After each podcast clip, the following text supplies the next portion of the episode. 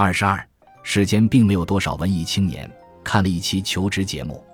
一个哥们台上求职原话说：“我是百年难遇的文学奇才，如果企业不用我，那就是企业的损失。”众老板纷纷表示好奇，便让他展示一下。他写了一副对联，送给了直来直往上联：“直来只为争富有。”下联：“客到更要慢他乡。”横批：“直来直往。”说完之后，得意满满，大家表示无语，纷纷质疑他的文学功力到底如何。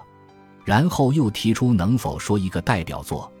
这哥们激情饱满地说：“百川荣汇海乃大，比之无欲千仞冈。大乐大欲兴头起，事半功倍本领强。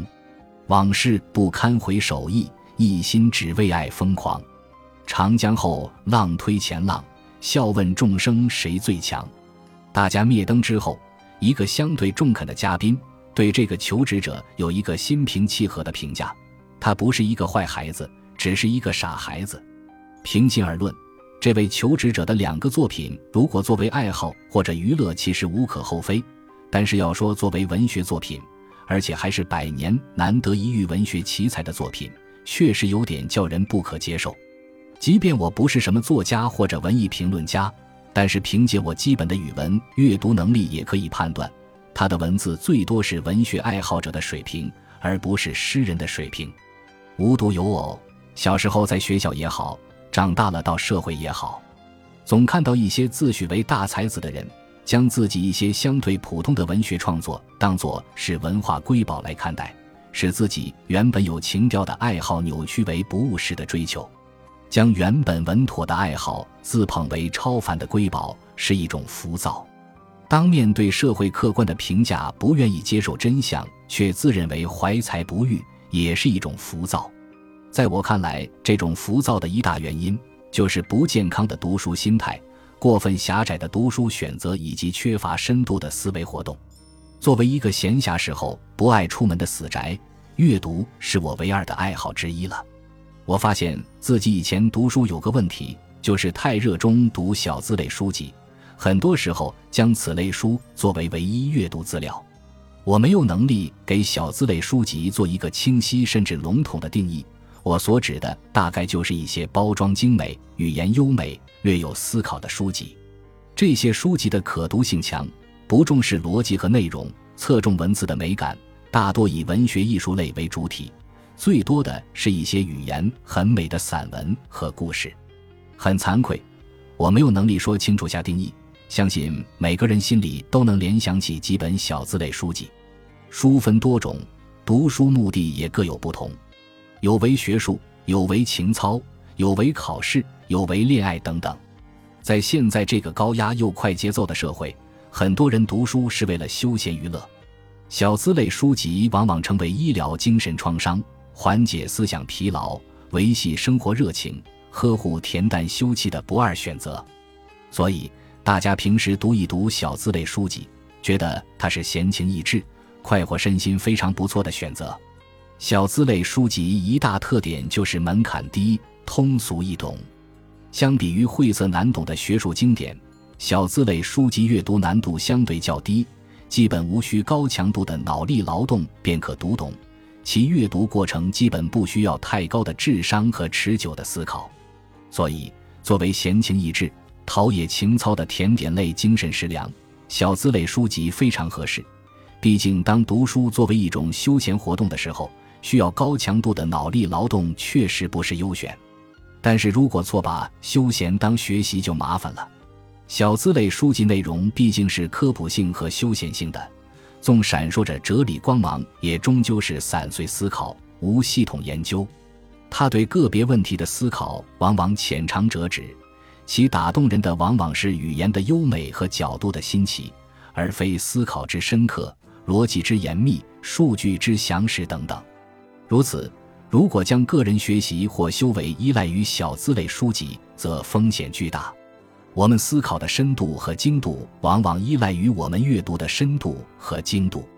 如果我们将阅读小资类书籍作为某个方面能力的支撑，我们往往容易在很浅的思考基础上得出很不可靠的结论。甚至，由于我们在一个非常浅的层面上尽情遨游，便觉得自己已经对某个领域的某个问题思考得很深入了，从而往往会对自己的实力有所误判，严重者会滋生自大心理。读过两本书就自认专家者也大有人在，而这种误判以及自大心理对我们的危害要更深刻。所有小资类书籍之中，诗歌美文类是最流行的了，而一些文学功底不深、阅读量很有限的普通青年，一旦对书籍和自身认识不清，就误入歧途，堕落为文艺青年。事实上，很多自诩才子的诗歌等作品挺一般的。